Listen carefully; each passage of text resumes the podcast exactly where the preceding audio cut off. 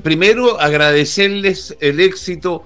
no nos cansamos junto al equipo con el departamento de prensa, el periodista que está a cargo del programa, Andrés Moraga, y junto a nuestra jefa de prensa, Barbarita Sánchez, de agradecerle la recepción, el éxito. y recordarles que el programa es repetido, uno de los dos, se estima, se busca cuál de los dos eh, merece ser repetido, el sábado a las 9 de la mañana. Eh, lo que vamos a hacer cuando tengamos dos programas en la semana, como es el caso de esta semana, es los días martes es hacer debate. Eh, que es lo que vamos a hacer y ya les voy a explicar cuál es la dinámica. Y los días jueves estará con nosotros nuestro querido abogado constitucionalista Claudio Moreno, para que nos explique, nos enseñe, nos adentre un poquito más en la información que necesitamos saber. ¿Ok? Esa va a ser la dinámica los días martes, eh, tratar de establecer algo que cuesta mucho en este país, que es hacer un debate con altura de miras, eh, capaz, eh, que, que, seamos capaces de conversar, algo que cuesta muchísimo sobre todo en el último tiempo, eh, de entender y de aceptar que si alguien quiere votar de una manera, es escucharlo eh, y tratar de respetar su postura. Y es lo que debemos hacer. Tratar de, insisto, de con argumentos, con argumentos, eh, presentar el por qué está por alguna opción. La idea de estos programas, Constitúyete, es que el máximo de gente vaya a votar, eh, pero que vote informada. Eso es lo que queremos. Eh, que el día 25 de octubre la votación sea representativa, que la democracia funcione en su máxima expresión, que no tengamos votaciones de un 30% de la población ni un 25%, que representan muy poco, sino que nos sentamos representados todos los chilenos. Eh, independiente eh, cuál es la opción eh, que vaya a, ganar. Hoy, en este primer debate, nos acompañarán dos, un hombre y una mujer. ya le voy a decir porque están conectando, y a presentar a las damas primero, pero me dicen que ya está el varón. Mientras hacen la conexión con la Carolita, voy a presentar entonces a quién va a ser el varón. Marcelo Gutiérrez, 32 años. Eh, yo te echaba menos, Marcelo. Eh, abogado, eh, diplomado en Derechos Humanos de la ULS, actualmente cursando una MBA en Gestión de Negocios de la Universidad Central, militante de Renovación Nacional, ha sido asesor parlamentario de los actuales ministros Andrés Alaman y Cristian Monkever, y actualmente es vocero de RN del rechazo. Andrés, usted me dice, que no le entiendo nada. Usted me dice si ya están conectados o me tengo que esperar. Eh, los ¿Lo estamos conectando? No, no entiendo nada. Usted me dice. Eh, mientras tanto, yo voy a tratar de explicarles la dinámica. Eh, lo que vamos a hacer en, este, en, este, en esta opción, ¿no es cierto? En esta manera, en este debate. ¿Está Carolina ya? Entonces la presento a ella. Hace mucho tiempo me encanta conversar con ella, qué, rico volver a, encontrarnos con ella. Eh, ella es eh, Carolina Enrique, fue candidata a, diputada en un minuto. Eh, no sé si es miembro todavía de la democracia cristiana. no sé si me está escuchando, la podemos, la puedo tener ya, saludarla. ¿Qué tal, Carolina? ¿Cómo está? buenas tardes.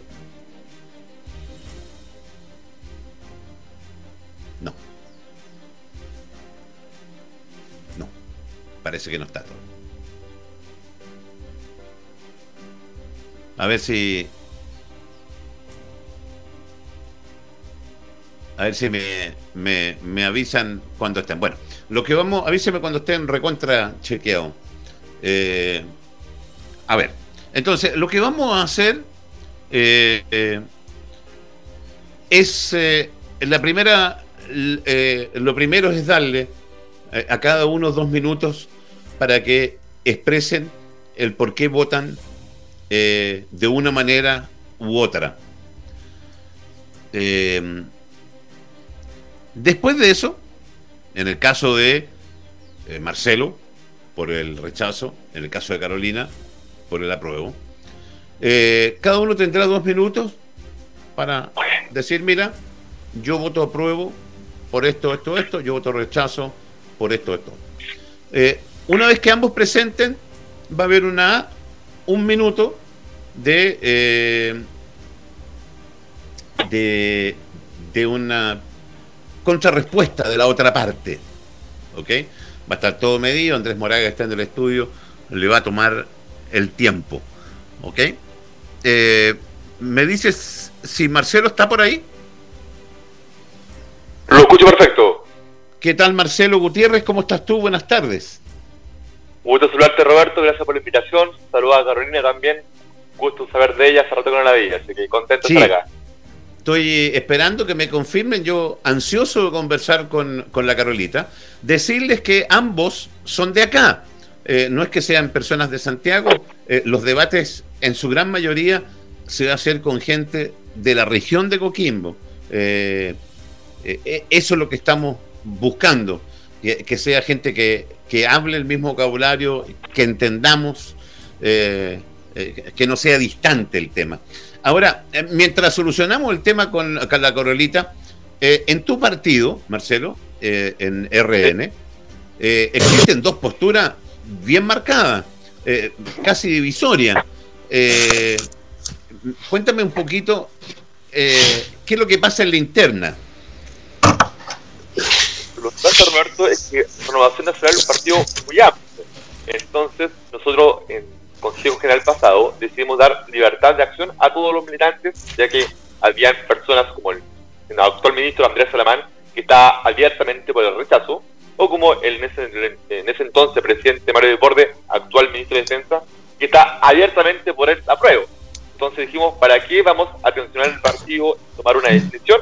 Cuando acá están conviviendo dos almas tranquilamente y entendemos que son funciones distintas, pero el día 26, gane el apruebo o gane el rechazo, vamos a estar todos juntos detrás de nuestros candidatos a concejales, alcaldes, gobernadores regionales, constituyentes eventualmente, presidente de la República, diputados, senadores. Eh, ¿No hay eh, mala onda eh, entre unos y otros? No, para nada, estamos tan acostumbrados a, a vivir la diferencia, Roberto, que ya esto es como se diría en, el campo, un pelo más eh, en la sopa, ¿no? es ah, algo que ya estamos acostumbrados. Algunos son más fanáticos que otros, pero la gran parte de militancia esto no lo ve como un asunto de vida o muerte.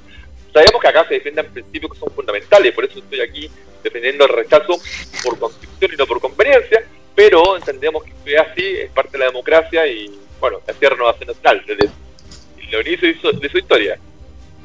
Ok, me dicen que ya está lista Carolina ¿Me escuchas, Carolina? estoy. Yo te escucho ¡Ay, qué rico! No sabes el placer que me da escucharte, querida Carolina Enrique. Qué gusto, después de tanto tiempo, de poder hablar y compartir contigo. ¿Cómo estás, Carolita?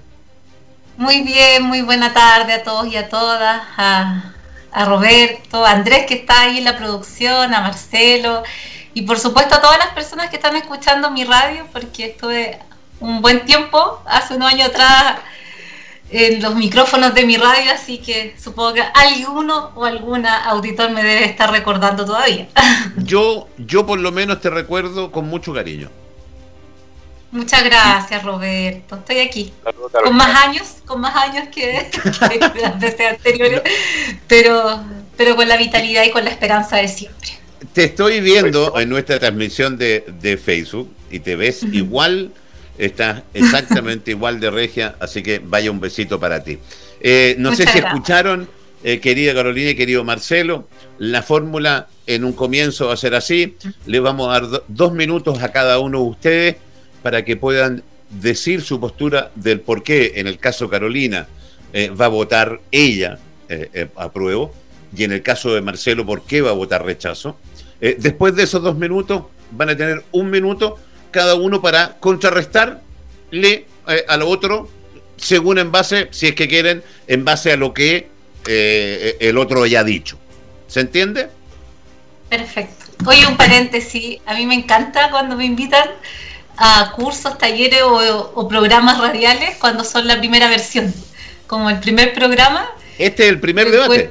Sí, sí te escuché por la introducción, entonces a mí me encanta porque encuentro que es como tan comunitario, como eh, que en conjunto se, se, presenta algo por primera vez, siento que, que, es muy participativo, así que te agradezco harto ser parte de este primer panel. Eh, y había una cosa sine qua non que tenía que existir, que es eh, eh, algo que yo espero que en esta región se dé de una vez por todas, que es la equiparar los géneros en los cargos políticos. Yo espero que que una vez por todas que sucede. Solamente decir que es un agrado estar con Carolina porque te cuento, Carolina cuando fue presidenta regional de la JDC, de la Juventud DC, siempre fue un ejemplo para todas las juventudes políticas. Ojalá que cuando somos presidenta regional, un poco como lo hacía Carolina, que siempre era un poquito un par de años más joven nomás, pero siempre fue un ejemplo así. Así que para mí es un agrado estar en un panel contigo, de verdad, siempre admiración y cariño hacia ti.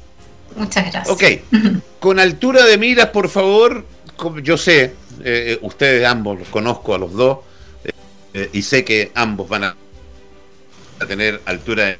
Que vamos a partir por las damas como corresponde. Eh, dos minutos para Carolina para que nos cuentes en qué basas tu posición para votar por el apruebo. A partir de ahora, querido Andrés Moraga, ya. Sí, mira, yo soy una, ferviente, una activa mujer y ciudadana chilena que está por el apruebo porque siento que es una oportunidad para poder romper algunos de los vicios más significativos que tenemos en nuestra constitución actual, que tiene que ver la sobrereglamentación, pero que no logra limpiar los conflictos de intereses. Siempre he sostenido que una de las grandes dificultades de, de la actual gobernanza que existe en nuestro país, que está amparada de una otra manera por este poder constitucional eh, que, que nos rige tiene que ver con que las normativas protegen a uno y no protegen a otro. Entonces ya tenemos necesidades importantes y significativas como por ejemplo la protección al consumidor o la consumidora, eh, las sanciones muchas veces que se generan a la, a, la, a la corrupción, a las prácticas tanto del mundo político, empresarial, que finalmente tienen como un trato diferenciado para los ciudadanos y para quienes forman parte de las élites políticas, sociales eh, o económicas de este país. Por lo tanto, esta posibilidad, de, primero, de que ciudadanamente nos comprometamos con un proceso nuevo, es decir, que votemos a través de un plebiscito, primero, qué tipo de convención queremos y, cómo esté constituido, o sea, si queremos primero aprobar un, un nuevo proceso constitucional y además quién va a ser el órgano y cómo lo va a construir eh, siento que es también una forma de que como ciudadanos nos comprometamos con los procesos, porque siempre soy partidaria de, soy una persona que soy una activista y muchas veces eh, me opongo a un statu quo, pero también creo que como ciudadana y ciudadana tenemos que de una vez por todas comprometernos desde el principio hasta el final, y no solo transitoriamente o no solo a través de los medios de comunicación, que, que es un vicio que creo que tenemos como ciudadanía, la mirada cortoplacista. ¿Ocupó su tiempo? ¿Le falta todavía si quiere? ah, me queda, sí. Sí, son dos minutos. va, a sentir una campanita o un ruido que le va a avisar que se cumplió dos minutos. Ahí está. Ah, súper. Sí, tengo los dos minutos me los, me los puse en un chip. Ya, cumplió justo. Eh, eh, Carolina Enríquez, por el apruebo, lo mismo, dos minutos. Eh, Marcelo Gutiérrez, ¿por qué usted va a votar por el rechazo? Mira, Roberto, yo defiendo el rechazo por tres puntos básicos que encuentro. Primero, no conozco a nadie que esté dispuesto a firmar un cheque en blanco sin saber lo que se está escribiendo en esa hoja. Eh, creo que nuestro país es bastante serio, bastante responsable para hacer eso de, elegir una nueva carta constitucional sin saber cuáles van a ser los artículos que van a estar en ella, cuáles van a ser las instituciones que vamos a inscribir y cómo se van a regir los próximos 30 o 50 años de nuestra vida democrática. Ese es el punto número uno. Segundo, nosotros vivimos el año pasado, producto del estallido social, un gran periodo de incertidumbre y luego se agravó con la, lamentablemente con la pandemia actual. Entonces, el camino del apruebo nos lleva dos años de redacción de una convención constituyente, una nueva constitución, son, dos años que no sabemos lo que va a pasar. Someter al país dos años a una tensión tan grande cuando esos cambios los podemos hacer hoy día y no mañana, también encuentro que es una responsabilidad gigante de parte nuestra. Y tercero, yo soy partidario que se pueden cambiar muchas cosas y reformar muchísimas instituciones, podemos mejorar la economía, hablar de desigualdad y un montón de cosas.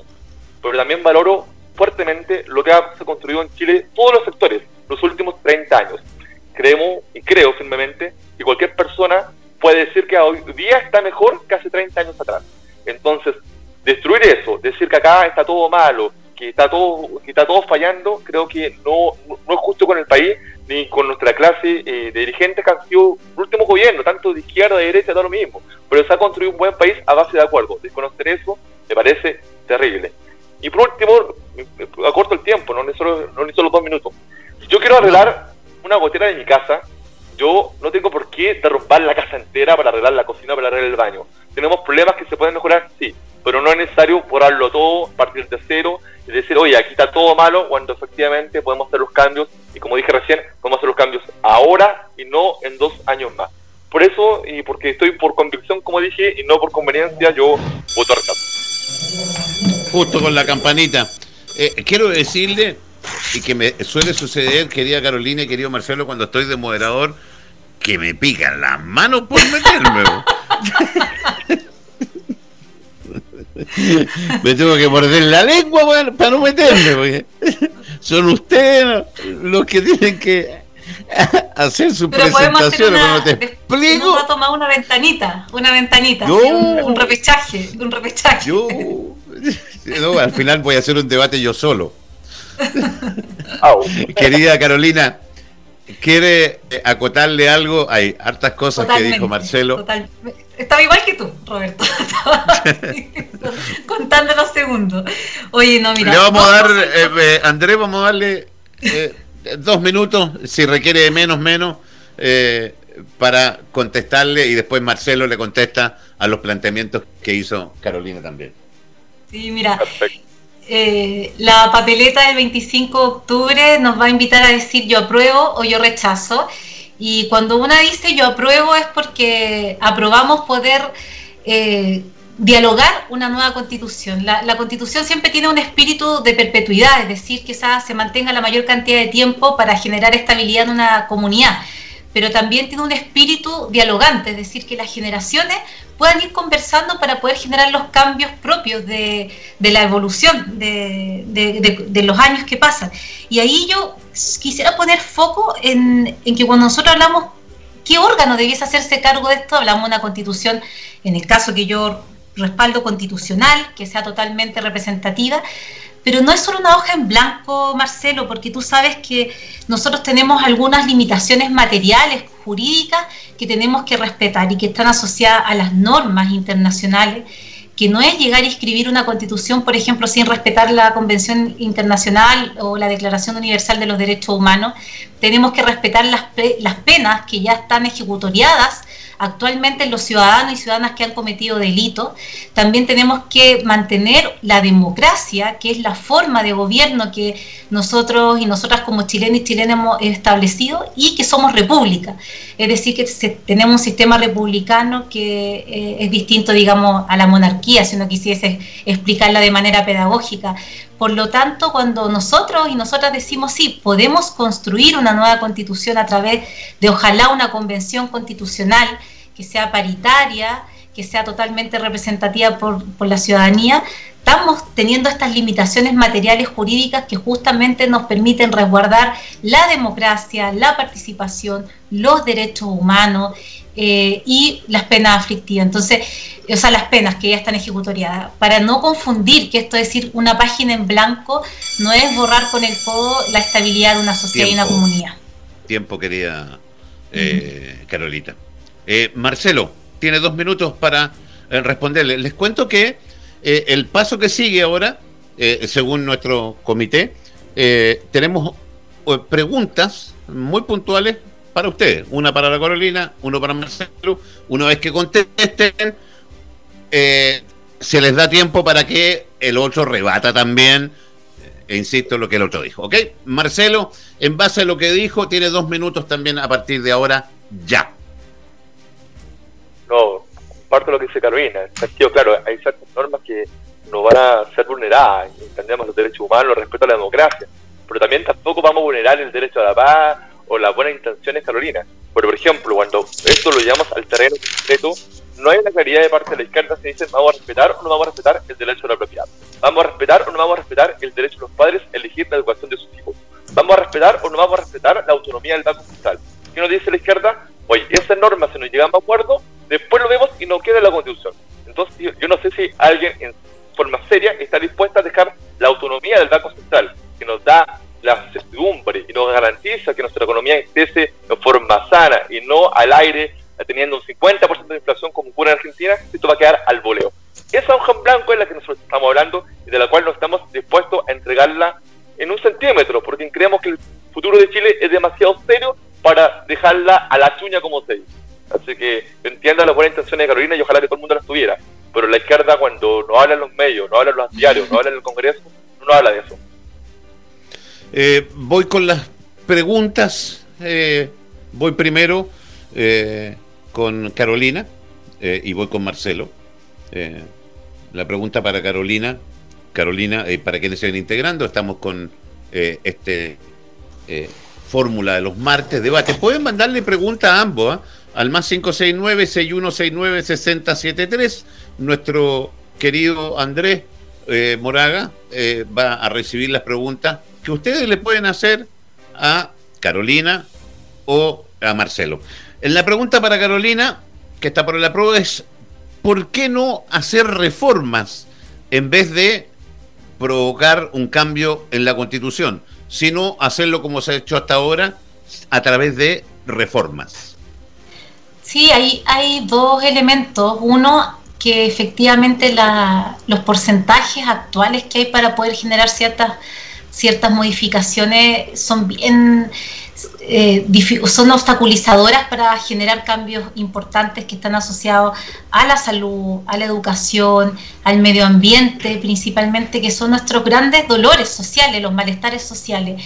Eh, creo que, hay que escoger un, un modelo que no esté todavía tan apalancado a una constitución que en su última reforma fue aprobada entre cuatro paredes. Sabemos todas, todas, todas, todas las, normativas, las leyes orgánicas que fueron aprobadas un poquito antes que volviera la democracia para dejar ciertos amarres que hasta el día de hoy generan altas trabas en el Congreso, en el Senado, por quórum tremendamente elevados que finalmente se hace imposible generar este diálogo de transformación que nos invita a cualquier constitución eh, cuando hay que hacer cambios importantes y significativos. Y lo segundo, y aquí voy a hacer un argumento muy personal y muy desde sentir, creo que hoy día hay una crisis de representatividad en la política actual.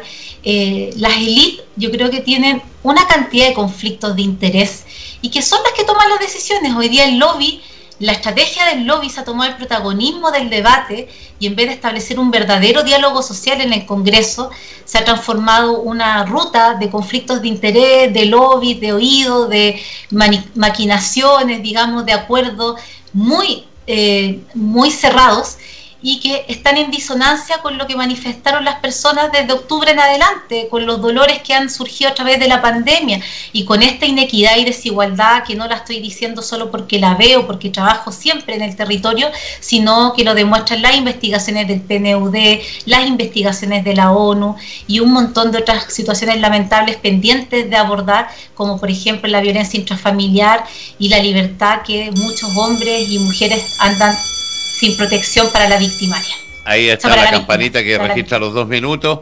Eh, ya Marcelo tendrá la posibilidad, si es que quiere, ¿ah? si es que quiere rebatirle. Eh, tome nota usted, Carolita. Recuerde que usted le pueden hacer preguntas. Eh, estamos junto a Carolina Enrique, que está planteando su posición por el apruebo. Marcelo Gutiérrez, su posición por el rechazo. con altura de miras, conversando, entendiendo qué es lo que plantea cada uno. Eh, la pregunta para ti, Marcelo Gutiérrez, ¿por qué el temor a conversar una nueva constitución? Por lo que, porque lo que se va a hacer es conversar una nueva constitución. Eh, no es que eh, salga el 25 de octubre del horno una nueva constitución. Sí, incluso después existe, al cabo de dos años, existe la posibilidad de ratificar esa nueva constitución. ¿Por qué el temor a no sentarse a conversar una nueva constitución? Roberto, que agradezco la, la pregunta. La persona con la que la efectúa, la verdad, tiene un error conceptual. Nosotros jamás hemos tenido susto a conversar de una nueva constitución. Nosotros en el 2015 inauguramos los diálogos constitucionales justamente en la región de Uquimbo, la Universidad de Santo Tomás, donde estuvo el diputado Matías Walker y el entonces comisionado político de Renovación Nacional, Carlos Crucoque. En el año 2012, Ignacio Walker y Carlos Larraín plantean hacer reformas constitucionales serias, incluso una nueva constitución, donde hablamos no solamente cambios de educación y de salud, hablamos de cambiar el régimen de gobierno, de un régimen presidencial a semipresidencial. Nosotros siempre hemos estado dispuestos a hablar de una nueva carta fundamental o hacer las reformas de esta. Lo que nosotros no estamos de acuerdo es en el cómo hacerlas en este momento. Creemos que una nueva constitución, si el día de mañana se hace, sea en paz, sea con un proceso democrático bien hecho y sea no bajo la amenaza de la Molotov o de la FUNA que es lo que vemos actualmente. Oye, si el tal contribuyente no va a votar a favor del derecho del agua o está muy a favor del derecho a la propiedad o no piensa como yo, como yo digo, entonces voy y lo funo. Mira lo que le pasó al senador Lago Weber. Tuvo que bajar un proyecto de ley porque le fueron a funar y lo amenazaron de muerte. Bajo, eh, ¿Me pueden decir que una constitución sana se hace bajo esos términos? Yo creo que no. Jamás le hemos tenido miedo al debate, al contrario, pero creemos que tenemos, tenemos actualmente un Congreso que fue elegido por la gente, sin el sistema binominal que siempre se habló mal de él, sino totalmente hecho por la democracia, que coge los concejales, los coles, etcétera, y que ese es el organismo constituyente y que pueden debatir una nueva constitución o hacer la reforma necesaria. Por eso, como dijo, someter al país a una incertidumbre por dos años, encuentro que es muy fuerte en este momento. Eh, le doy paso, gracias Marcelo, le doy paso a, Carolita si quiere en un minuto rebatir algo de la pregunta que contestó eh, Marcelo y después lo mismo Marcelo con lo que contestó Carolina para entrar a, otras preguntas eh, que nos envía la gente. Sí, mira, solo tener ojo con los estereotipos. Yo creo que hay un importante porcentaje de la población que tiene ganas de colaborar con este proceso de manera pacífica, participativa. Creo que el involucramiento ciudadano, por eso insisto en la perseverancia, no tiene que ser solo en la manifestación, sino que también tiene que ser en el hacer, en el construir, en el aportar. Eh, y yo creo que esta es una gran oportunidad. Yo no creo que justamente todos y todas, los, los, incumbentes y no incumbentes, los ciudadanos que por primera vez se atrevan a participar en la estructura participativa formal democrática, van a tratar de dejar la mayor cantidad de garantías para todo y todas. Cada uno va a defender, va a defender sus convicciones, sus principios, sus intereses, pero justamente creo que este proceso lo que no va a querer es dejar vacíos, porque lo que nos ha pasado últimamente es que estamos llenos de vacíos y sobre reglamentaciones que no, insisto, que nos confunden más que nos aclaran y se toman soluciones para poder resolver las necesidades básicas que tenemos las personas. Insisto en salud, vivienda y la protección del consumidor, que en este proceso de pandemia, donde un, todo es call center, todo es llamado, todo es online, se ha demostrado los vacíos que tenemos también eh, para todas las personas en, estos momentos. Marcelo. Solo si quiere, ¿eh? Si no, paso, paso a las preguntas, ya tenemos preguntas de la gente. Sí, igual estaba leyendo, hay harto comentario. sí, sí. La verdad, tengo tres puntos que dijo Carolina que me gustaría aclarar, Roberto. El primero, Carolina habla que no hacer la reforma es muy difícil porque se necesita demasiado quórum de votos. Le cuento, para hacer las reformas constitucionales necesitan dos tercios que son los mismos que van a ocupar la convención constituyente. Por ende, no va a ser ni un voto más ni un voto menos, los mismos que va a usar la convención. Segundo, hablaba que las reformas se hacen entre cuatro, entre cuatro paredes. En el lugar de Carolina, que las reformas del año 89 fueron ampliamente apoyadas por la democracia cristiana en el plebiscito del 89, y no solamente eso, sino que después en el 2005 habla que las reformas constitucionales dieron origen a una constitución democrática y hecha en democracia, dicho por el presidente Ricardo Lagos. Y tercero, cuando nos habla que hay una crisis de representatividad, comparto con Carolina, pero me produce extrañeza viendo la DC, porque justamente la DC anuncia por el diario como su primer candidato al constituyente, ¿a saben a quién? A Ricardo Armazabal, presidente de la DC hace 20 años atrás. O sea, me están diciendo que la crisis de representatividad de la gente y nos traen como gran candidato a una persona que fue presidente de la DC hace dos décadas. ¿Y eso es la crisis de representatividad que me hablan? Entonces, no, acá no está la señora Juanita, acá no está eh, don Juan Soto, acá están los mismos de siempre que ahora quieren construir esa constitución. Ya vamos a hablar de... por los políticos y para los políticos. Ya vamos a hablar de, eh, y les voy a preguntar referente eh, en el caso de que gane eh, eh, el, el, apruebo, quienes van a escribir esta nueva o proponer esta nueva constitución. Pregunta del público para Carolina. Fernando Atria, desde el año 2013, y Alejandro Navarro, del año 2011, vienen presionando para cambiar la constitución. Uno creador de la peor reforma tributaria y el otro alaba un régimen que lleva más de 400.000 muertos. Eh, ¿Ella pretende sentarse con ellos a escribir la nueva constitución? O sea, yo parto de la base que no, no soy candidata a la constituyente, pero sí participo en todos los foros, en todas las actividades, he estudiado harto porque quiero ser una ciudadana activa y colaboradora de este gran proceso. Y yo creo que también tenemos que ser honestos como chilenos y chilenas, también mirarnos quiénes somos, qué hemos aportado, en qué no hemos aportado.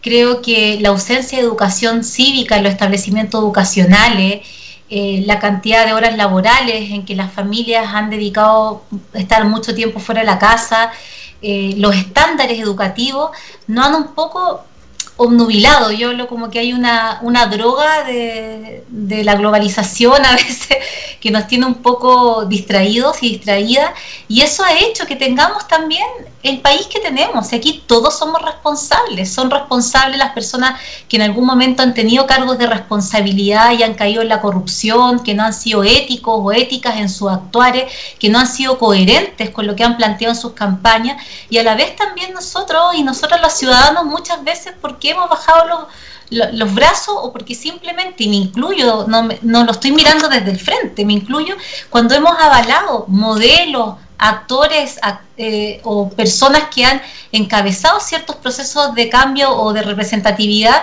y también nosotros por omisión hemos permitido que sigan su curso. Creo que hemos caído en la fragilidad, pero se ha transformado en un círculo vicioso, por eso creo que este despertar social eh, en que hoy día lo que más valoro es que recuperemos como personas el derecho a opinar, el dejar los títulos, las membresías, los apellidos, las herencias, y hoy día cualquier persona, simplemente por el hecho de ser ser humano, dotado de dignidad, de inteligencia y de emociones, pueda opinar, pueda participar, pueda construir el país en el que quiere vivir. Y eso creo que es el gran es el gran valor que tiene este nuevo modelo, esta nueva oportunidad que se nos abre a los chilenos y chilenas. Pero también va a depender del estado de conciencia que nosotros al momento de poner el voto, tanto en el apruebo, tanto en la, en, la convención constitucional, que sea integrada por todos y por todas, que sea paritaria entre hombres y mujeres, que tenga ojalá escaños reservados para los grupos que han sido más postergados, se nos permita construir un debate con altura de miras, como dice este programa, entre todos y todas sin tanta etiqueta. Le sonó ahí las campanitas de Moraga. Eh, para la gente que se viene integrando, agradecerle la tremenda sintonía. Yo estoy impresionado de la aceptación eh, cuando se decía que eh, íbamos a hacer un programa que hablar de la, de la constitución.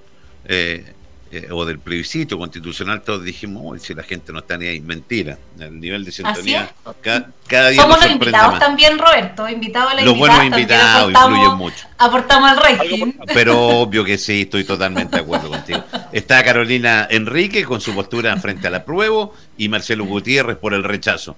Pregunta para Marcelo Gutiérrez de parte del público. Eh, si siempre la derecha, Marcelo, eh, han rechazado las reformas ¿Por qué dice que ahora están por la reforma? Pregunta un auditor. Oye, jamás hemos estado contra la reforma. Tuvimos la reforma en el año 89, por Andrés Salamán tuvimos la reforma en el año 90, apoyamos la reforma de Ricardo Lago en el 2005, Renovación Nacional aportó con los votos para cambiar el sistema binominal, apoyamos a la presidenta Bachelet para la reforma de pensiones, hemos estado siempre a favor de la reforma. Rechazar para reformar es por qué, porque decimos, los cambios que se pueden mejorar los podemos hacer ahora, Oye, ahora, hoy día mismo, y no en años más. Eso es todo. Pero los, cambios de renovación nacional siempre han estado a la vanguardia. Ahora, yo soy vocero de RN con el rechazo. No puedo hablar, por supuesto, a nombre de toda la coalición o, todo Chile Vamos, Partido Republicano y otros sectores que están por el rechazo. Pero hablo como Renovación Nacional. Renovación Nacional siempre ha estado dispuesto a la reforma. De hecho, estoy leyendo el libro de Ricardo Lago que se llama Mi Vida, la segunda parte, y hace un reconocimiento especial a la Renovación Nacional de que siempre ha sido un partido democrático, abierto al diálogo. Así que esa pregunta, por lo menos, a, nosotros no nos toca. Ok, eh, pregunta para los dos. Tienen dos minutos para contestar y después voy con otras preguntas del público. Eh, quiero que tanto Carolina eh, y Marcelo eh, me expliquen su posición referente a esta famosa frase que la gente no la entiende, que nosotros nos explicó el abogado Claudio Moreno, Estado subsidiario. Muchos se basan en pensar y en hablar de un Estado subsidiario. ¿Cuál es la postura de ustedes, eh, Carolina, la tuya, referente a un Estado subsidiario? Sí, no. Eh, ¿Qué importancia tiene dentro de la Constitución y dentro de tu voto del apruebo en este caso? y del caso de Marcelo, si tiene alguna importancia en el caso del rechazo. Sí, estaba leyendo igual los comentarios paralelos a lo que tú nos estás compartiendo, Roberto, y, en lo concreto, el Estado tiene que ser un Estado que, que, no solo resuelva parcialmente y sea reactivo cuando ocurren injusticias, cuando ocurren inequidades, cuando ocurren abusos. El Estado tiene que ser un Estado capaz de garantizar las necesidades básicas para que una persona y una comunidad se pueda desarrollar de manera digna y de manera eh, óptima. ¿Eso qué significa? Que hoy tenemos un tema de salud brutal en nuestro país. Hoy día el 80% de, la, de, los chilenos y chilenas tienen eh, sistema previsional público y el 80% de los especialistas solo trabajan en el sector privado. Y mercantilizamos y eh, transformamos en un privilegio algo que es fundamental que es el acceso a la salud y el derecho a la salud. Yo sé efectivamente que también eso implica que el sistema de salud pública, que es FONASA, administrativamente funcione con mayores garantías para que los médicos también se mantengan en el sistema, pero ahí tenemos un talón de Aquiles. Tenemos una debilidad también en el tema de la educación. Nosotros sabemos que los currículos educativos se han transformado en, en, currículos rígidos, en currículos súper orientados al logro, que buscan solo rendir académicamente en las mediciones nacionales e internacionales y no buscan el desarrollo de la infancia. Tenemos prácticas laborales en el mundo de la subcontratación de los contratistas, gente que no contrata, gente que no paga a la fecha las previsiones de las personas, tenemos tantas irregularidades, entonces ahí donde necesitamos un Estado, una constitución, un gobierno y un sistema de participación que permita ir fiscalizando con mayor transparencia para que el Estado sea no solo subsidiario, sino también garante. El Estado pueda proteger estos derechos básicos de las personas. Hay algo que en este país no existe, que es el derecho revocatorio, que a mí me encantaría, que cuando una autoridad se compromete y no cumple, pueda salir de su cargo por inconsecuencia. Ahí está la campanita. Me pican los dedos, los dientes, la lengua, todo por meter lo que la, cuchara, pero cuando hablo ciertas cosas. pero me tengo que quedar callado. ¿Qué está pasando? Soy ¿Me puedes invitar otro día a otro programa para debatir contigo y no, no, yo, no, yo me quedo callado. Son ustedes los que hablan. Eh, Marcelo, misma pregunta para ti. Eh, ¿Cuál es tu posición en, eh, desde el punto de vista del rechazo con este famoso Estado subsidiario? Mira, Roberto, tú sabes que yo soy un gran radio escucha y mi radio. He estado siempre pendiente de escucho todas las mañanas. A mí me encanta cuando Roberto Dueño y, mi radio hace campañas por el Sename, para, para Navidad. Me encanta que mi radio haya acudido en la ayuda de Vicuña y de Marqués, específicamente cuando fueron eh, los derrumbes por, el, por, por la lluvia. Y por lo que no sepa la gente, bueno, es el Estado subsidiario, que justamente que el Estado permite que las organizaciones civiles tengan la autonomía para hacer todo tipo de acción y campañas sin preguntarle a la del estatal ni que las aparatajes del Estado se metan en eso.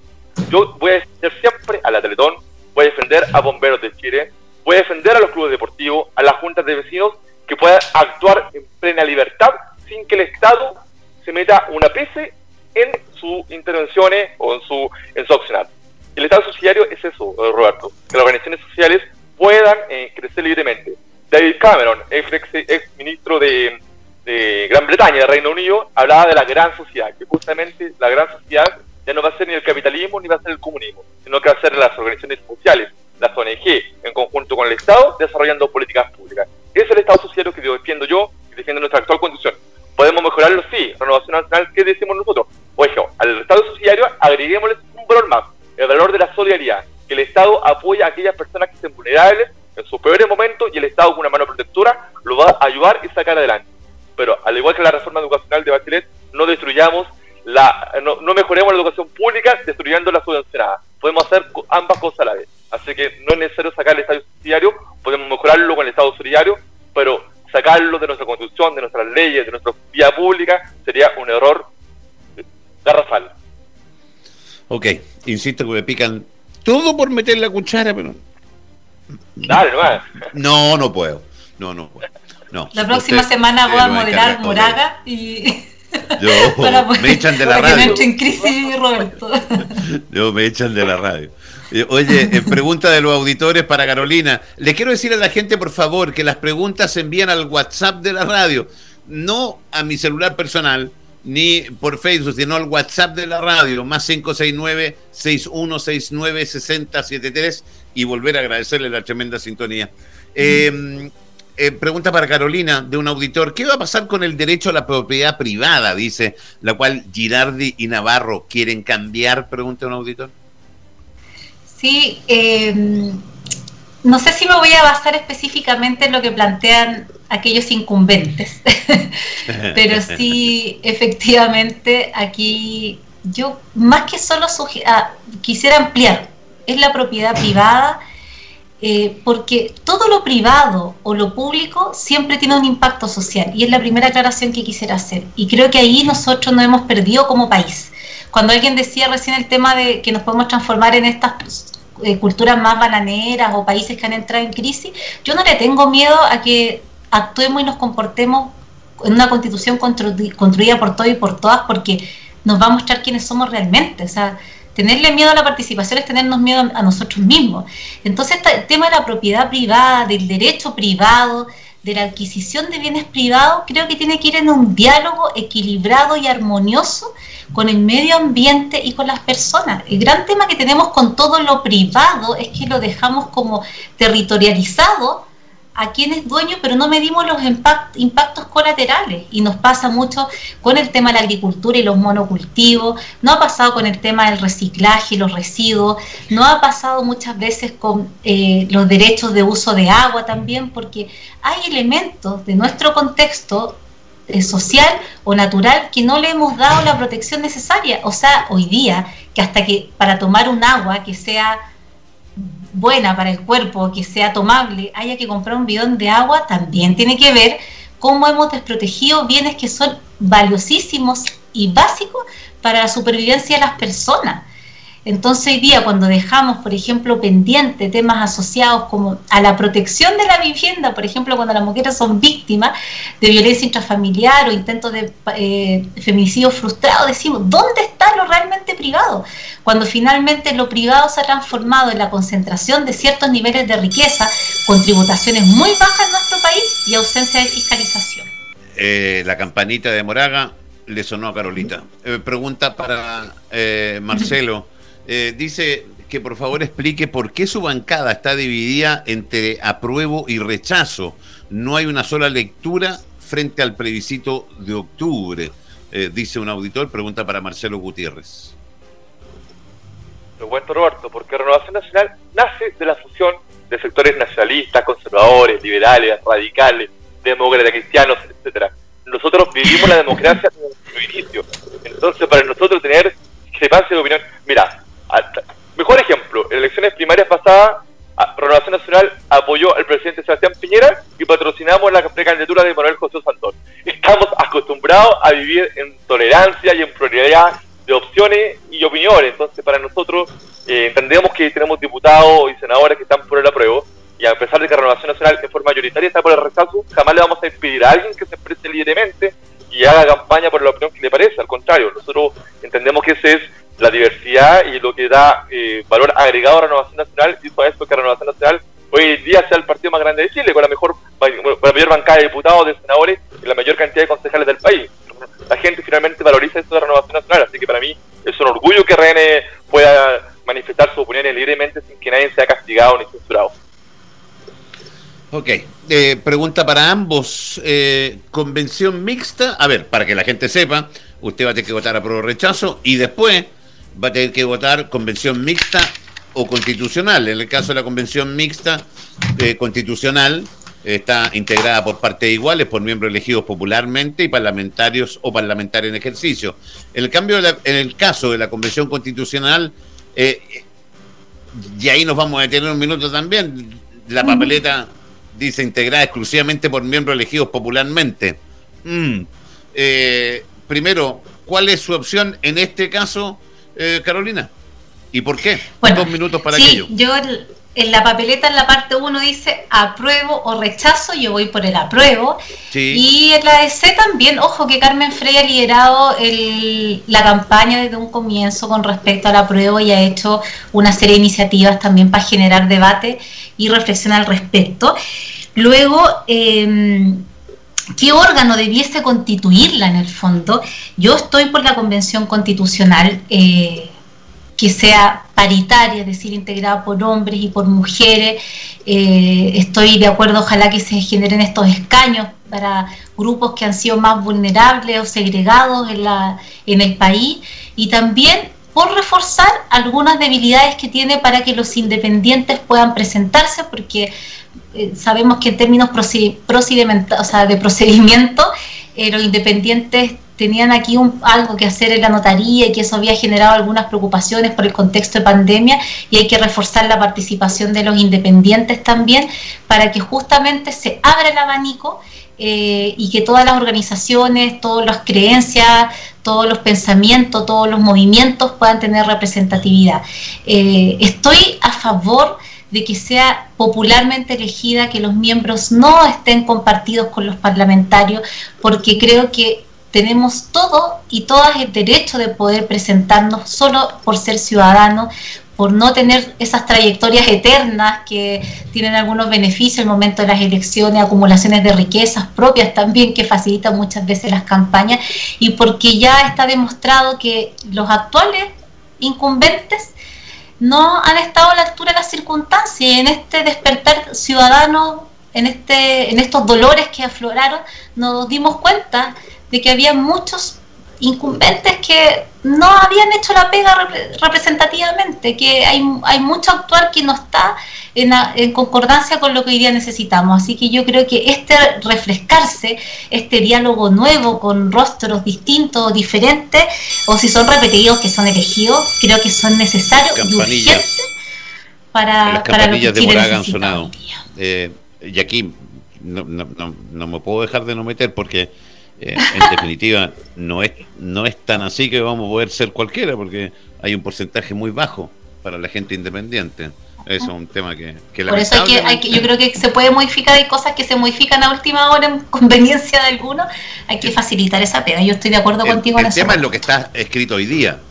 Hoy día, eh, en base a lo que está escrito, la verdad es que es una mofa para la gente, porque se dice la papeleta de votar eh, por la gente y la gente, bueno ya, yo no tengo que opinar, eh, eso me dijeron. Eh, el señor Marcelo Gutiérrez, joven aún, eh, la segunda papeleta, en la primera está claro que usted va a votar rechazo, y la segunda papeleta dice convención mixta constitucional o convención constitucional. ¿Qué va a votar o le va a hacer una firma Walt Disney? No, Roberto, mira. Lamentablemente para la ciudadanía, los que piensen que la nueva convención constitucional, constituyente, va a estar conformada por puros rostros jóvenes, gente que nunca ha partido en política, que viene con grandes sueños de cambiar el país, te digo al tiro que es mentira. Vamos a tener a Camilo Escalona, vamos a tener a Fernando Atria, vamos a tener a Ricardo Armazábal, vamos a tener a Mariano Elwin, a todos los que han sido parlamentarios, diputados o que han partido de elecciones, vamos a tener a todos ellos en la convención constitucional. ¿Qué significa eso, Roberto? Que vamos a tener dos congresos.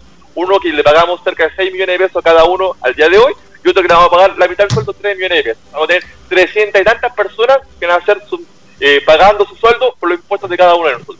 Bajo esa, bajo esa mirada, bajo ese prisma, yo que prefiero una convención mixta donde la mitad sean parlamentarias y no tenga que pagarle a esa persona un doble sueldo. Hace cuatro años lo cogimos con un sistema electoral proporcional que es 100% democrática, al menos así lo dicen todos los sectores y todos los partidos políticos en forma transversal, para que ellos hagan las leyes. Yo no necesito contratar dos personas para que hagan lo mismo.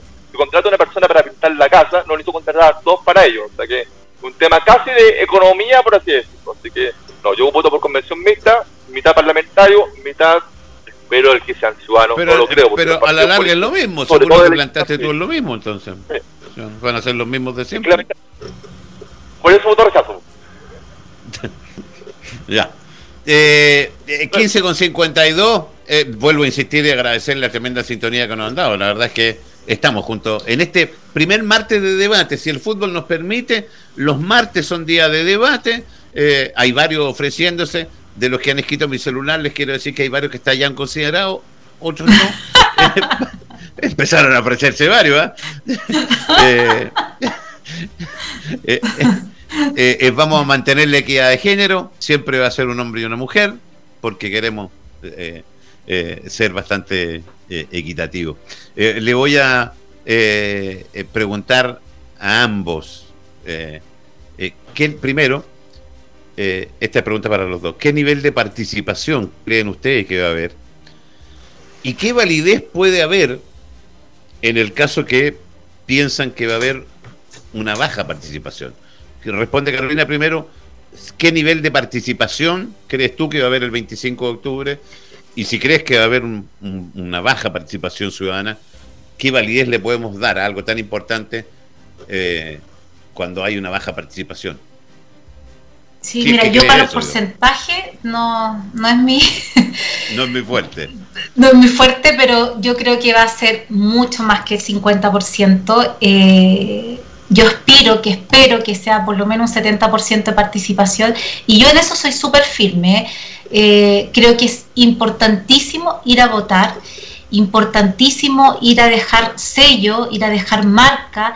No es lo mismo resultado que sea. O sea, yo quiero el apruebo y especialmente la convención constitucional que, que no sea la mixta, pero creo que la cantidad de personas que nos acerquemos ese día va a ser importante para validarnos nosotros mismos. Disculpen que sea tan majadera con este mensaje, pero también tenemos que nosotros y nosotras demostrar que sí nos interesa cómo este país se construye que sí nos interesa seguir con este curso de sanas fiscalizaciones, de sanas evaluaciones a quienes nos gobiernan, que tiene esta brecha de desigualdad tan brutal en nuestro país que terminamos todo en asistencialismo, muchas veces colaborando con los sectores más vulnerables, que tenemos que cambiarlo con nuestro propio compromiso, y ese compromiso es ir a votar, y también a los constituyentes que se quieran presentar el próximo año como candidatos y candidatas.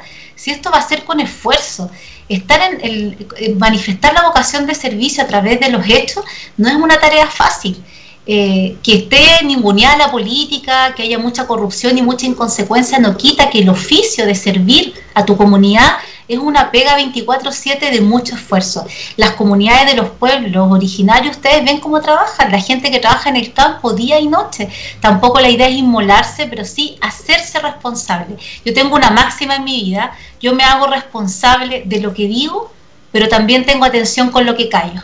Porque muchas veces la omisión, la no participación y el silencio termina siendo cómplice de los desastres que tenemos en nuestro país. Campanitas de Moraga, eh, misma pregunta para usted, querido Marcelo Gutiérrez. ¿Qué nivel de participación ciudadana crees tú que va a haber? Y si llegara a ser bajo, Carolina piensa que va a ser un 70%, ojalá sea así o más. Eh, eh, si llegara a ser bajo, ¿qué nivel de representación va a tener? Mira, Roberto, a mí me encantaría que fuera muy alta, porque cuando gane el rechazo, el 25 de octubre, me encantaría que ganara por 50, 60, 70% de los votos, porque con esa votación nadie va a negar que el rechazo de la actual constitución es completamente legítima y, y ejercida en democracia. Pero la verdad, con el tema de la pandemia, creo que no va a ser así. Cualquiera, la, perdona Marcelo, cualquiera de las dos que gane es legítima democracia. Claro, pero no, pero confío que van a dar rechazo. Lo que pasa es que a la, actual constitución le dicen que su origen no, es democrático, pero, pero nace la democracia en, el ejercicio. eso hoy. Pero por la pandemia creo que no, no va a ser así. No sé si los adultos mayores van a poder ir a votar tranquila, tranquilamente. Son factor de riesgo y generalmente en voto voluntario es el adulto mayor el que va a la urna. No los jóvenes votan poco en ese sentido. Entonces me da la impresión que el porcentaje de votación y de asistencia no va a ser el que todos nosotros quisiéramos para un evento tan importante como es una discusión constitucional. Vamos a andar muy cerca de lo que son las elecciones municipales, entre el 35 al 40% en el mejor de los casos. Ok, tengo que solo darle las gracias. Me encantó con altura de mira, tuvieron el tiempo, se respetaron. Eh, me encantó. Solo decirles eh, que se pasaron, darle las gracias, eh, que es lo que debe primar en las conversaciones. Son dos posturas distintas, dos visiones distintas eh, un millón de gracias, Carolita. Qué gusto volver a verte y escucharte. Ojalá se repita. Y gracias por acompañarnos en este primer debate, primer martes de debate. Muchas gracias, Roberto. Que el Yo Apruebo nos acompañe el 25 de octubre con una convención constitucional paritaria. Eh, querido Marcelo Gutiérrez, eh, gracias también eh, por acompañarnos el día de hoy en, en presentar tu postura e insisto, con altura de miras como tiene que ser. Muchas gracias, Marcelo. Gracias, Roberto. Buenas la cosa. Mira, hay mucha gente que inicialmente estábamos por el apruebo y actualmente estamos por el rechazo. Pero no hay nadie del rechazo que está arrepentido en este momento. Así que por algo será, digo yo. ok. Saludos a todos y a todas. Que estén muy bien. Gracias. Gracias a usted. Gracias Carolina, Enrique y Marcelo Gutiérrez. En este primer, muchas gracias chiquillos, en este primer martes de debate, tal como les decía recién, eh, eh, Constituyete tiene martes y jueves, mientras el fútbol lo permita. Los martes serán de debate, los jueves clases con el eh, abogado constitucionalista Claudio Moreno. La idea del debate es esta, altura de mira, conversación, diálogo, escucharnos. Es imposible que todos estemos de acuerdo,